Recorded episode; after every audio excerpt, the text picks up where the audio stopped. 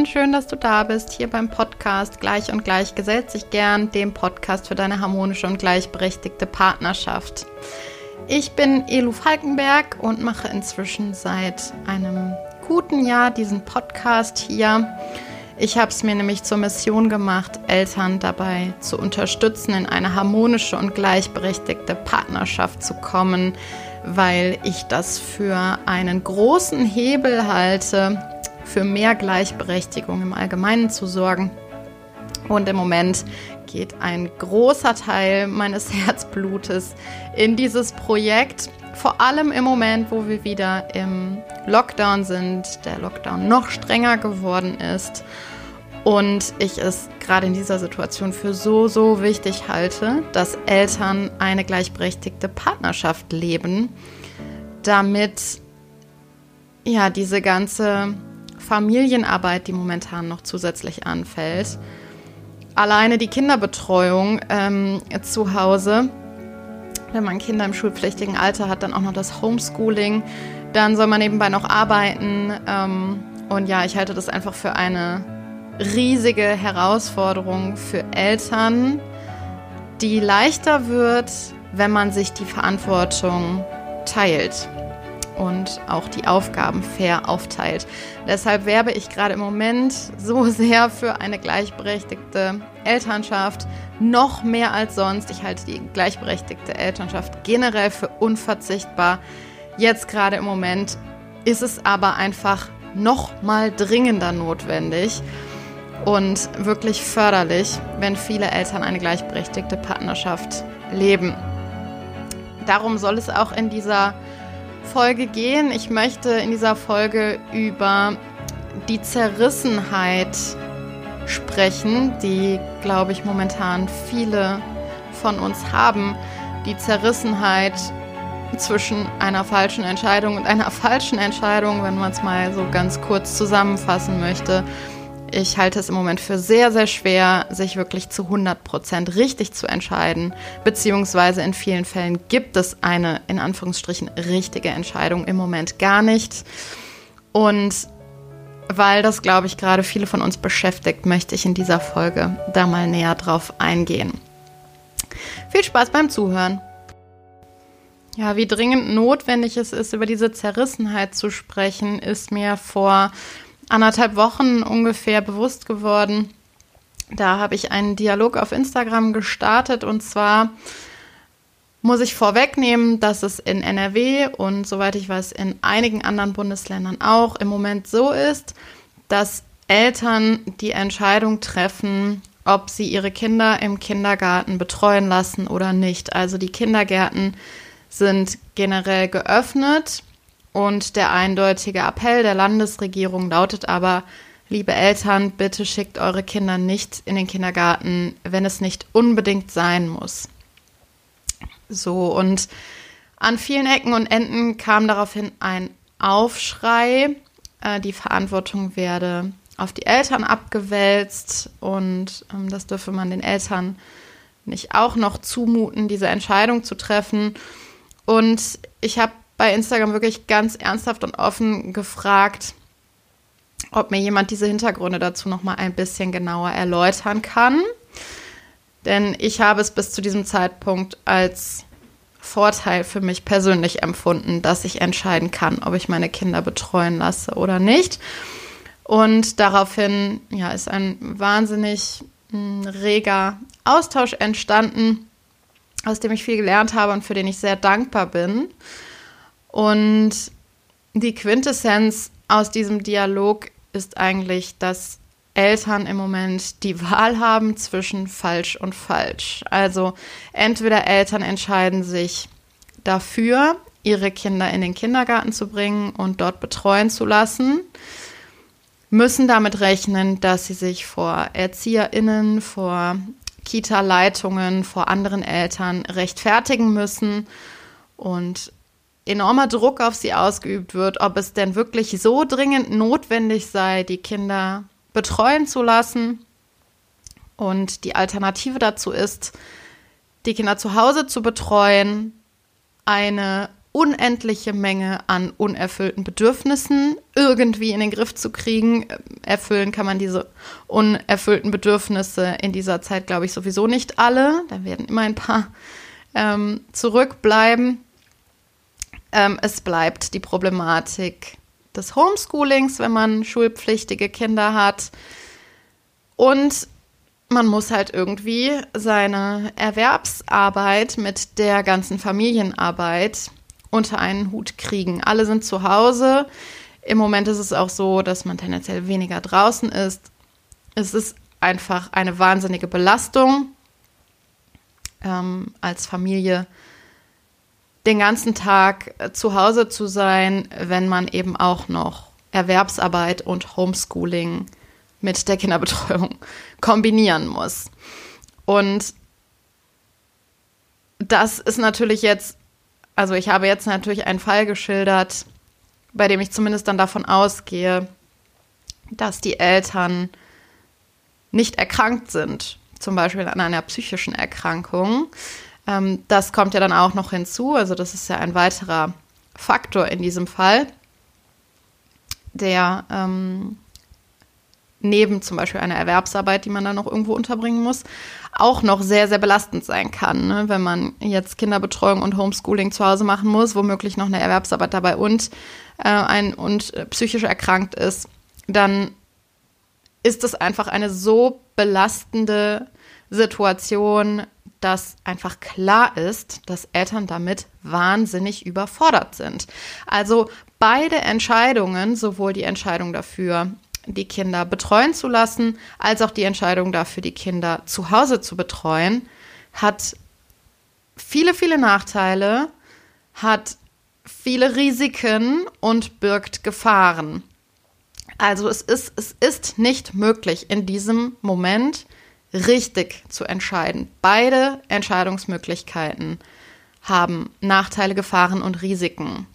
Wenn die Kinder zu Hause betreut werden, natürlich dann auch noch mal oder sagen wir mal so, wenn die äh, Kindergärten jetzt prinzipiell geschlossen hätten ähm, und Eltern gar keine Wahlmöglichkeiten mehr hätten, ihre Kinder betreuen zu lassen, dann würde natürlich die Gefahr der häuslichen Gewalt und auch der Kindswohlgefährdung nochmal deutlich zunehmen und steigen. Und ja, das ist einfach ein wahnsinniges Dilemma. Ähm, wie gesagt, es gibt keine richtige Entscheidung und ich glaube, viele Eltern fühlen sich gerade wahnsinnig zerrissen. Man macht, man, man macht quasi nichts ohne schlechtes Gewissen. Man hat ständig das Gefühl, entweder unsolidarisch zu sein, wenn man seine Kinder betreuen lässt im Kindergarten oder eben zu Hause, also die Kinder zu Hause zu betreuen und dann weder den Bedürfnissen der Kinder noch der eigenen Bedürfnisse noch der Bedürfnisse des Partners gerecht zu werden. Also das schlechte Gewissen kommt im Moment quasi überall mit hin, egal wie man sich entscheidet. Ja, und diese Entscheidung ähm, hat mich dazu gebracht, auch nochmal näher darüber nachzudenken, wie das generell mit Entscheidungen ist. Das ist jetzt natürlich ein Fall einer sehr, sehr schweren Entscheidung, beziehungsweise einer Dilemma-Entscheidung, weil man sich nicht für eine richtige, also keine der Wahl wäre die richtige Wahl. Man kann das für sich individuell sagen, welche die bessere Alternative ist oder die bessere Möglichkeit für einen selber. Das muss man ja im Moment auch entscheiden. Das müssen die Eltern hier zumindest in NRW entscheiden. Ähm, aber generell kosten uns Entscheidungen sehr viel Kraft und Energie. Und wir Eltern müssen einfach ständig entscheiden, nicht nur für uns selber, das sind schon eigentlich genug Entscheidungen, die wir da treffen müssen, wir müssen auch noch für unsere Kinder mitentscheiden. Und aus diesem Grunde wollte ich das einfach mal thematisieren, weil das Thema Entscheidungen finde ich generell sehr, sehr spannend und ich glaube, man muss sich da häufig mal bewusst machen, was für eine Arbeit wir alleine leisten, indem wir so viele Entscheidungen treffen für uns und für unsere Kinder. Und deshalb möchte ich an dieser Stelle mal mit dir teilen, wie ich mit diesen ganzen Entscheidungen umgehe und wie ich auch versuche, mich dahingehend zu entlasten. Also zuallererst muss ich natürlich sagen, dass die Hauptentlastung in Sachen Entscheidungen von Eltern für mich die gleichberechtigte Partnerschaft ist. Ich treffe Entscheidungen für die Kinder größtenteils nicht alleine. Man kann es nicht ähm, absolut sagen, wenn, wenn ich die Kinder alleine betreue, was ja durchaus vorkommt, dann muss ich natürlich zwischendurch auch mal schnelle Entscheidungen treffen. Und äh, die spreche ich dann natürlich nicht immer mit meinem Mann ab. Aber größere Entscheidungen, sowas wie in welchen, in welchem Kindergarten möchten wir die Kinder anmelden, in welcher Schule melden wir die Kinder an, zu welchem Kinderarzt gehen wir, was besprechen wir mit dem Kinderarzt, weswegen gehen wir zum Kinderarzt. Ähm, ja, weiß ich nicht, welche ähm, Veränderungen im Kinderzimmer gehen wir an, wie planen wir in Zukunft die Schlafsituation mit den Kindern und so weiter. Also das sind alles Sachen, die entscheide ich nicht alleine und da bin ich froh darüber, dass ich die nicht alleine entscheiden muss und bei vielen Sachen ist es ja auch so, das habe ich ja im Podcast jetzt auch schon ein paar Mal erzählt, dass mein Mann und ich Verantwortungspakete haben. Also mein Mann hat ja zum Beispiel eigentlich das Verantwortungspaket Kinderarzt. Das heißt, da, wenn er vor Ort ist beim Kinderarzt mit den Kindern, dann muss er halt auch manchmal schnelle Entscheidungen treffen. Generell sprechen wir uns da aber natürlich ab. Aber was ich halt sagen will, ist, ein Großteil oder ja, einiges an schnellen Entscheidungen, die dann so getroffen werden müssen, teilen wir uns halt so schon auf, indem wir Verantwortungspakete aufgeteilt haben untereinander. So, das ist das Erste ähm, der erste Punkt, wie ich mit diesen ganzen Entscheidungen umgehe oder wie wir mit diesen ganzen Entscheidungen umgehen. Eine gleichberechtigte Partnerschaft. Der zweite Punkt, mit dem ich versuche, mein Gehirn auch so gut es geht zu entlasten, ist, dass ich an so vielen Stellen wie möglich versuche, mein Gehirn zu entlasten. Das sind viele, viele Kleinigkeiten, die ich so im normalen Tagesablauf tue, sind aber auch teilweise größere Sachen, die ich auch über mehrere Monate oder Jahre vorbereitet habe. Es hat viel mit Organisation und so zu tun, aber das erleichtert mir einfach, dass mein Gehirn so vollgestopft ist mit ja, Alltagskram. Und ich kann da gerne mal ein paar Beispiele nennen. Also ich habe zum Beispiel fast anderthalb Jahre lang hier das Haus komplett ausgemistet. Also immer so Schritt für Schritt, Raum für Raum, so ein bisschen nach der Marie Kondo-Methode. Ich habe aber mehr oder weniger alles hier im Haus einmal angefasst. Ich habe extrem viel aussortiert und das hat mir einfach schon wahnsinnig viel Last genommen. Natürlich war das erstmal ein ganz schöner ähm, Wust an Arbeit. Wie gesagt, ich habe dafür anderthalb Jahre eigentlich gebraucht. Aber es zahlt sich für mich einfach wahnsinnig aus. Ich habe zum Beispiel auch alle Kleiderschränke enorm beschränkt. Also sowohl die Kleiderschränke der Kinder als auch meinen eigenen.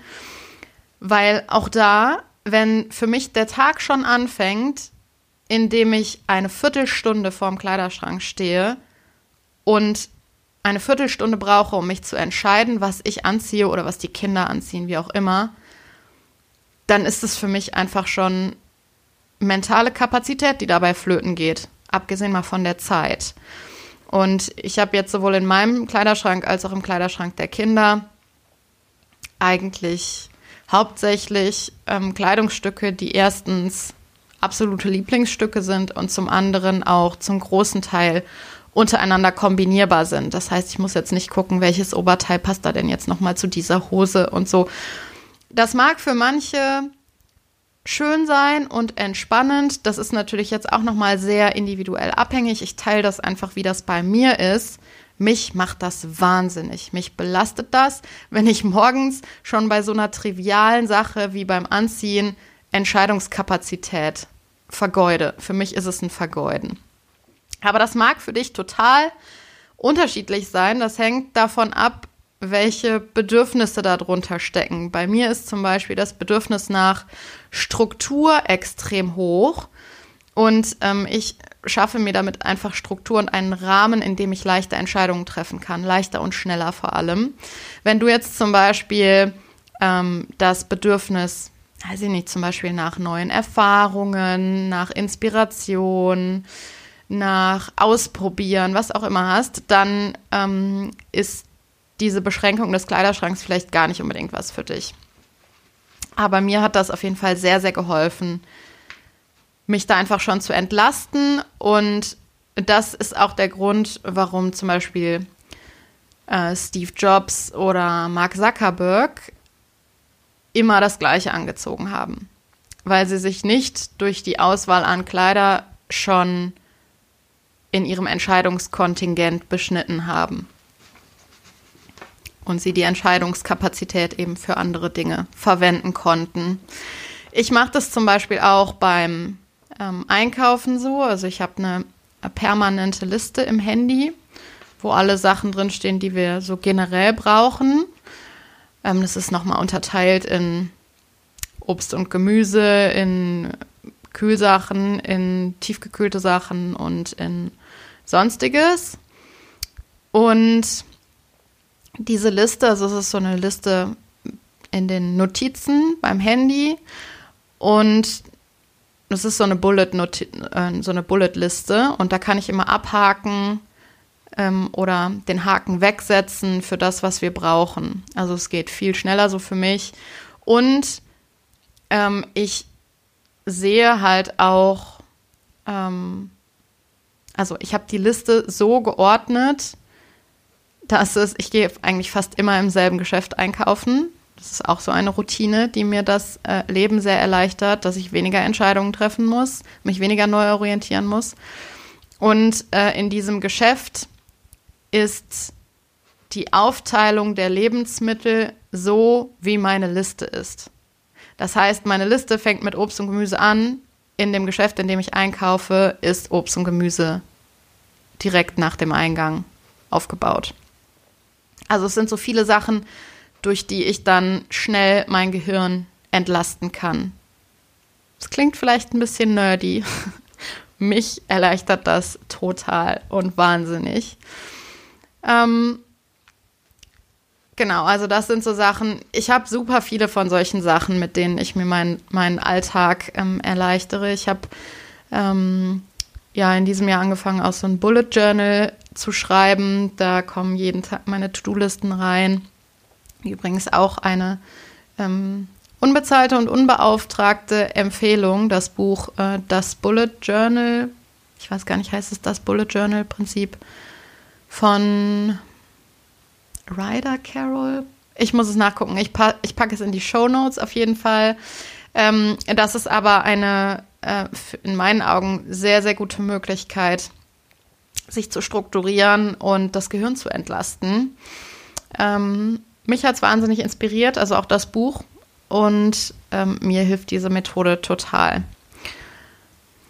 Und ich glaube, dass mit ein Grund dafür, dass so Ordnungssysteme oder auch die KonMari-Methode oder so im Moment so gut funktionieren, ist, dass es halt nicht nur ein reines Ordnungs- oder eine reine Ordnungshilfe ist, sondern es ist wahnsinnig entlastend für das Gehirn.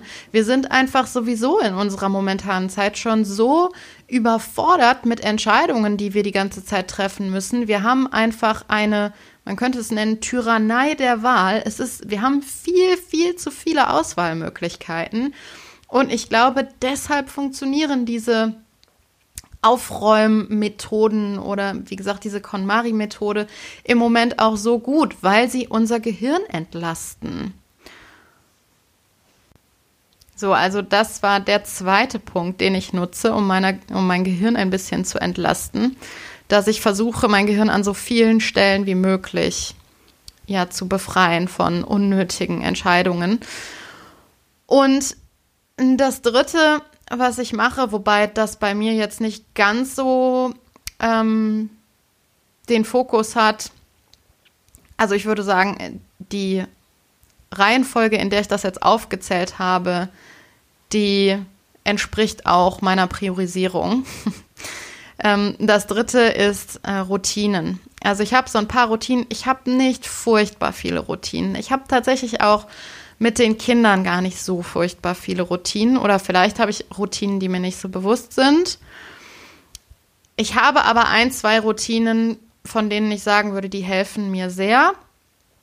Das eine ist ähm, zu meditieren. Also ich meditiere ähm, so gut wie jeden Morgen.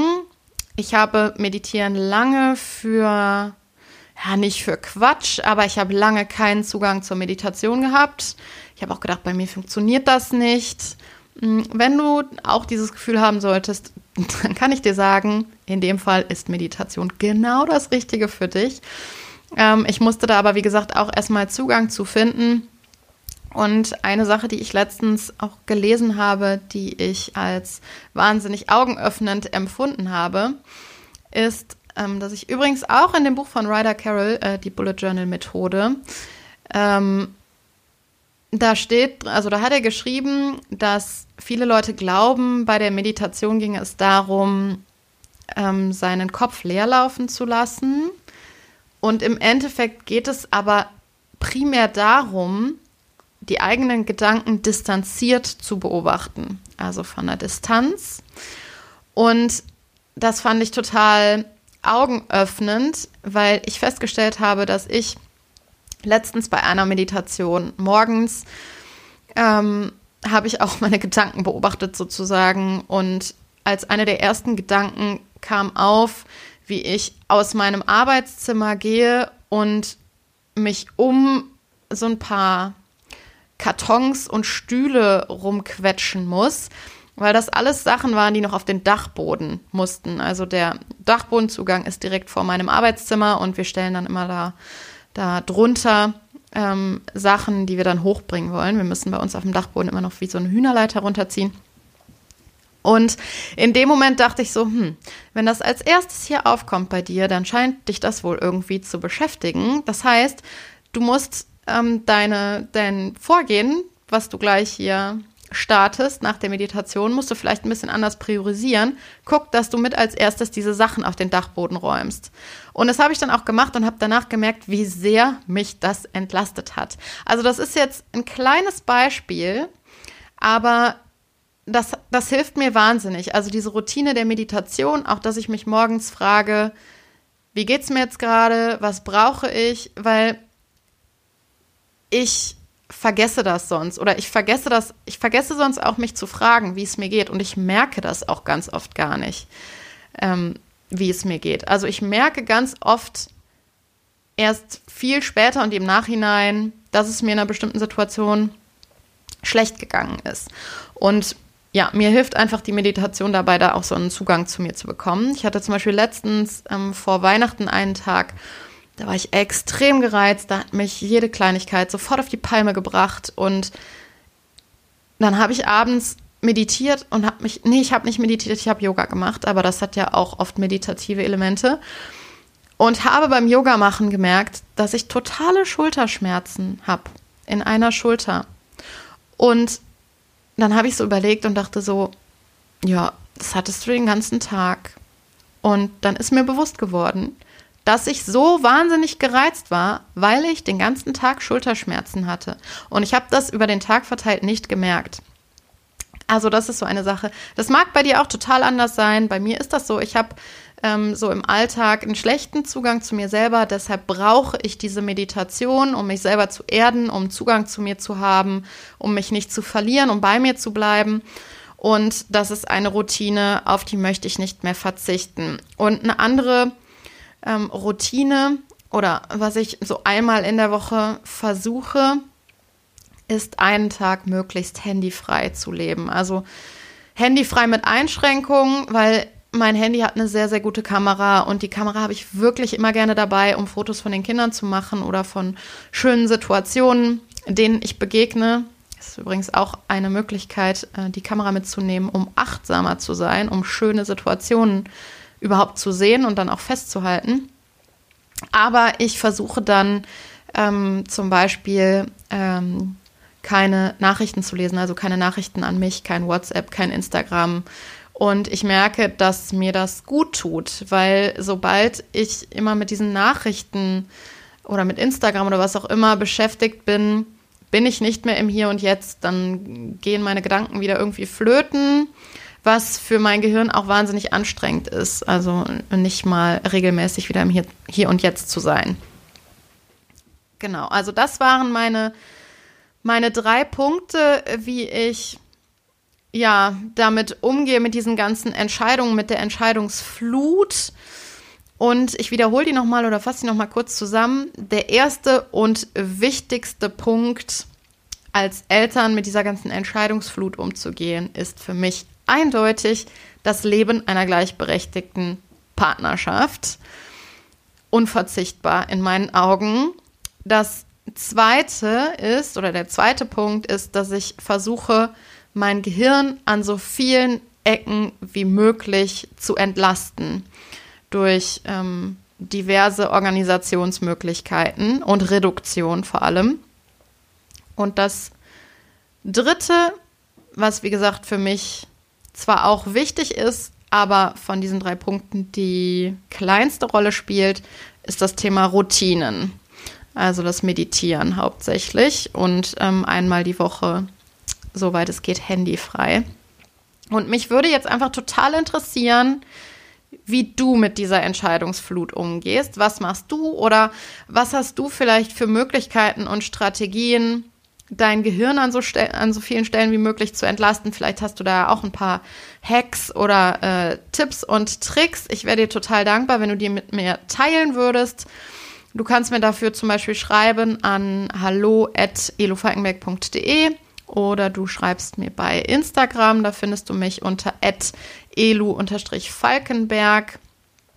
Ich wäre dir einfach sehr dankbar dafür, wenn ähm, du da vielleicht irgendwelche Tricks mit mir teilen könntest mm, oder auch wie inwiefern dich die momentane Situation belastet. Vielleicht wohnst du ja auch in NRW oder in einem anderen Bundesland, in dem es momentan so ist, dass die Eltern selber entscheiden müssen, ob sie ihre Kinder in die Kinderbetreuung bringen oder nicht.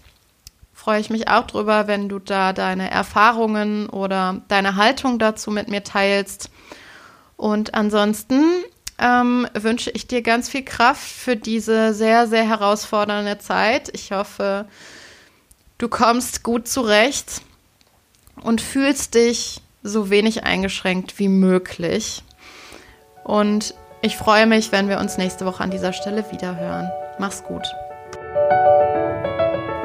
Ja, wie immer an dieser Stelle möchte ich noch kurz sagen, dass ich mich immer sehr darüber freue, wenn du den Podcast abonnierst bei Spotify oder mir eine positive Bewertung bei iTunes dalässt. Denn dann wird der Podcast höher gerankt und wird leichter gefunden. Und äh, du weißt ja, gerade bei der gleichberechtigten Elternschaft oder Partnerschaft bin ich der festen Überzeugung, dass das mehr Menschen erreichen muss, dass mehr Menschen dafür sensibilisiert werden müssen. Deshalb unterstützt du nicht nur mich damit, sondern bringst auch noch das Thema der gleichberechtigten Elternschaft weiter voran. Und ja, des Weiteren freue ich mich natürlich immer, wenn wir uns austauschen. Die Austauschmöglichkeiten habe ich ja gerade schon genannt in der Folge also bei Instagram oder über E-Mail zum Beispiel. Und dann freue ich mich, wie gesagt, sehr, wenn wir uns nächste Woche wieder hören. Ganz viel Kraft für die kommende Zeit.